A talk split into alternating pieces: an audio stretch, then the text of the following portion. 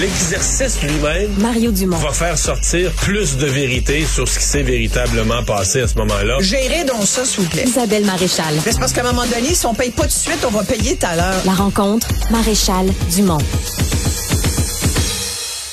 Bonjour Isabelle. Bonjour, Mario. Alors, euh, tu veux nous parler de la rencontre qui a eu lieu entre M. Trudeau, M. Legault, Oui, parce que... dans une be- une belle atmosphère, de bonne entente. Mais sincèrement, je me suis même dit, oh mon Dieu, regardons ce petit café-là, si c'est le fun, c'est où, dans le des, il y a Vieux-Montréal? des gens qui ont été outrés de ça, que ça se passe dans un café, en disant, tu on ça. s'entend que c'était pour les médias dans la rencontre dans le café. C'était pour avoir ce qu'on appelle une photo op, c'est-à-dire euh, Un petit peu de show, là. Puis un petit peu de oui, je pense que oui, là, je pense que personne n'est dupe de ça. C'était pour qu'on puisse avoir accès à, à un peu des deux premiers ministres. Moi, je l'ai perçu comme ça. Ils sont, écoute, il y avait des gens, il y avait, ça me faisait penser en cette rencontre entre Justin Trudeau puis euh, Barack Obama euh, chez Joe Beef Ouais, à ouais, l'époque, quand Barack Obama était venu, puis un peu le même genre de ton euh, avec des gens autour. Tu sais, ça fait quelque chose d'un peu plus personnel. Notre collègue Benoît Dutrisac a accroché, lui, quand même, sur le- les, les photos, entre autres, dans le Devoir ce matin, le non-verbal de Justin Trudeau, très à l'écoute, penché vers l'avant. très à l'écoute et très assumé. Benoît, il voyait, il Il voyait un quoi peu de là-dedans? théâtre, un petit peu de théâtre. mais sincèrement, est- est-ce qu'il y a du théâtre ou pas là-dedans? T'sais, même en marchant, tu la shot où il marche Justin Trudeau avant d'aller. Moi, je, écoute, Ju- je Juste l'ai le fait qu'il arrive à la même heure à seconde près, on se comprend que le staff s'était c'est par- tout arrangé. Le staff s'était arrangé, ses cellulaires sont, sont pas arrivés à seconde près devant la C'est porte. là. sûr, c'est sûr, c'est sûr. Puis, mais en même, puis la poignée de main où il tient l'épaule, tu sais, l'espèce de coude comme ça pour montrer que you care, tu sais, tu te, t'es vraiment très content de voir l'autre. Alors, oui, pour moi, ça c'était, c'était ce qu'on appelle une photo op dans notre jargon, c'est-à-dire une, c'était arrangé, c'est sûr. Mais oui, est-ce que, est-ce que c'est, c'est, c'est un comédien qu'on a devant nous à chaque fois? Moi, je pense pas. Moi, je- mon propos d'aujourd'hui, c'est ce- c'est pour te dire.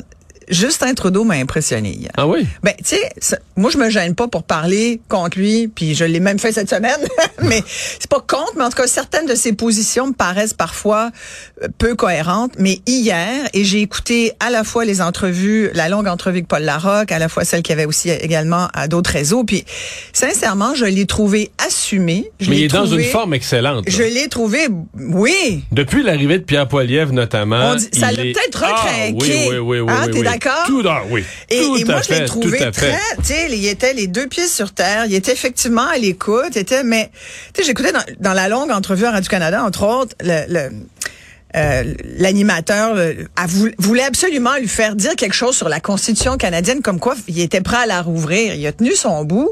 Et il a même dit, il a même fait plus que ça, il a dit, mais pourquoi faire? Écoute, je criais dans mon salon, en disant, oui, c'est la bonne réponse. On ne veut pas, rou- y a-tu quelqu'un qui veut rouvrir la Constitution canadienne? Non, Sérieusement? mais on lui pose la question parce que cet automne, il voulait plus que les premiers ministres des provinces utilisent la clause non-obstant. Fait que pour ça, euh, C'est vrai que là-dessus. pour ça, il faudrait exact. rouvrir la Constitution. Ouais, mais bon. tu- Ouais, mais en même temps, Non, il a dit comprends. pourquoi faire. Puis il dit il faudrait qu'on ait. Après, il a continué parce que le journaliste continuait. Puis il dit ben il faudrait qu'on ait une vision claire de ce qu'on veut changer. Puis le recours à la clause en obstant ou d'autres détails du genre. Ou réintégrer le Québec dans la Constitution qui n'y est toujours qui est pas oui, mais là, mais là, ouhou, et c'est là où c'était intéressant parce que si c'était là où on veut l'amener, ce qui ouvrait hier, c'était la boîte de Pandore. Si, s'il y a le Québec, ben là, il y a les Autochtones, il y a plein d'autres minorités qui vont vouloir faire partie de la. Constitution. Moi, je dis, on touche pas à ça, tu comprends? touchons pas à ça. Il me semble qu'on a d'autres enjeux à régler que ça. Et bref, et sur les autres enjeux, notamment sur le transfert en santé, parce que c'était un des dossiers Oui. dont, on, dont ils ont parlé.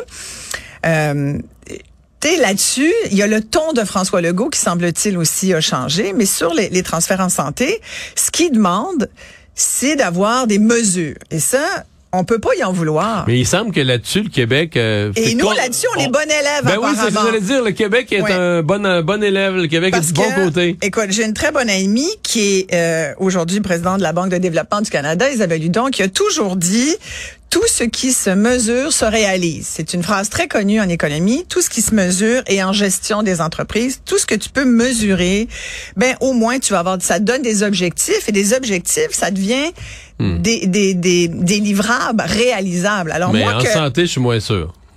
Ben, on n'a pas le choix, Mario. On n'a pas le choix. La preuve, c'est tout le débat en ce moment sur les agences privées. Ok, Prenons cet exemple. Christian Dubé dit, moi, je suis ouvert à un peu encadrer un peu plus les agences privées et je préviens les gens, qui, les travailleurs du réseau public, je les préviens, pensez-y, a dit, pensez-y avant d'aller au privé et il veut améliorer les conditions de travail dans le public.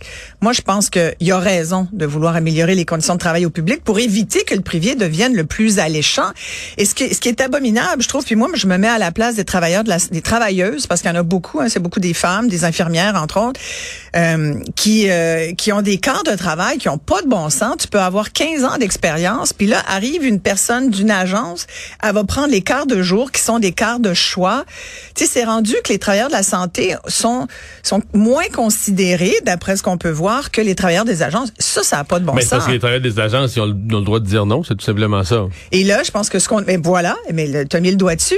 Qu'est-ce qu'on voit en ce moment? Ben, c'est des travailleurs du secteur public dire non. Dire, nous, on fera plus de temps supplémentaire obligatoire, le fameux TSO qui est litigieux depuis longtemps.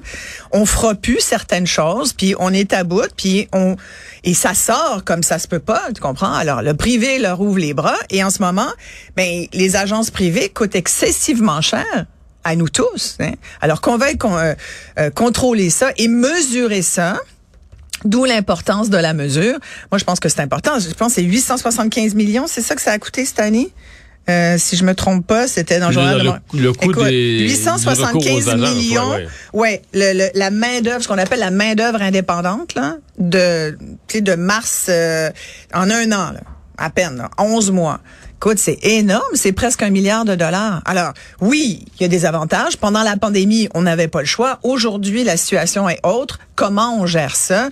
Moi, je pense qu'il faut y penser. Alors, je reviens à Trudeau qui dit, ben moi, j'ai besoin d'avoir ces chiffres-là, j'ai besoin que vous me mesuriez. peut-être aussi pour justifier. Oui, j'en suis à des mesures. La question, c'est est-ce que le fédéral, parce que quand le fédéral fait le pas de plus, le ministre Duclos, c'est pas, pas M. Trudeau, c'est le ministre Duclos qui dit, ben là, il y a des places qui gèrent mal. Est-ce que le fédéral a des leçons de gestion gouvernementale? À donner?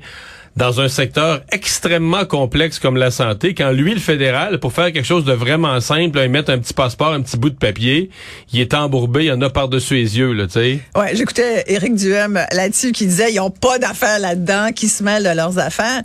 En même temps, il y a quand même, tu sais, il y a quand même Santé Canada, il y a, y a le dossier de la santé, c'est pas une compétence fédérale comme elle, ça l'est pour les provinces, mais le fédéral a quand même son ben, mot à dire en santé. parce qu'il a mis des milliards au fil des années. Voilà. Et puis là, c'est tout l'enjeu des transferts. Donc, je pense que ça, tu sais, tout le monde le dit ou à peu près, là, ça devrait arriver bientôt. C'est peut-être plus par rapport aux autres provinces. Puis s'il envoie un gros chèque au Québec, puis que, tu sais, les transferts. Ah non, mais ça, c'est une entente à 10 provinces. Il n'y a aucune façon que tu peux avoir une entente partielle. Ah non, pas, pas, pas, juste, mais pour dire, voici ce qu'on envoie. Non, mais tout le monde va regarder ce que l'autre va avoir, tu comprends? Et je me dis, il y a hmm. peut-être une stratégie là-dedans pour essayer de justifier les montants qui seront envoyés à certaines provinces qui, comme le Québec, font peut-être mieux leur devoir que d'autres provinces. Il va sans... On en revient à tout ce qui se mesure, se réalise. Il va sans doute utiliser ces chiffres-là pour faire valoir les lacunes de certaines provinces par rapport à d'autres. Hein. Sur la langue, l'immigration, est-ce que tu sens que je sens que c'est pas gagné. Je te l'avais dit. Je te l'avais dit. je comprends bien. Je l'avais dit la semaine dernière là-dessus. Puis, tu sais, on a vu un François Legault euh, conciliant. Très, le mot qu'il a employé à répétition, M. Legault, c'est qu'il a entendu de l'expression de beaucoup de bonne volonté. Voilà, puis une ouverture. La bonne volonté, puis de l'ouverture. Puis Justin Trudeau, il est bon là-dedans. Hier, dans, dans ses entrevues, il disait on a aidé les Canadiens, les Canadiennes, on a aidé les gens d'entreprise. Il nous met tout le monde, puis il dit on a aidé tout le monde. C'était un peu près ça, on a aidé tout le monde. on y a reproché encore hier aussi, puis je voulais dire un petit mot là-dessus, on y a reproché les fameux chèques de PCU, puis on dit il y a plein de gens qui en ont eu trop, puis qui auraient même pas dû en avoir, il y a des fraudeurs. Mais tu sais, je l'écoutais nous rappeler où est-ce qu'on en était. on a, on a une mémoire courte des fois. On est tous là, là. Mars-avril 2020, il fallait aider. Oui. Maintenant, c'est le nombre de mois que ça a duré, le nombre d'années. Tu sais, je veux dire, c'est qu'à un certain point, c'est devenu d'une espèce de solution d'urgence. C'est devenu un programme qui est resté là. Puis là, de mois en mois, on le renouvelait. Puis là, maintenant, on s'est rendu... Souvenons-nous... Parce qu'on s'attendait pas à ce que ça soit aussi Oui, mais cet été-là, 2020... Mais je trouve ça facile de, de, jeter la pierre quand même là-dessus. Ouais, ben... Je pense que les gens... Moi, je jette bien plus la pierre aux fraudeurs.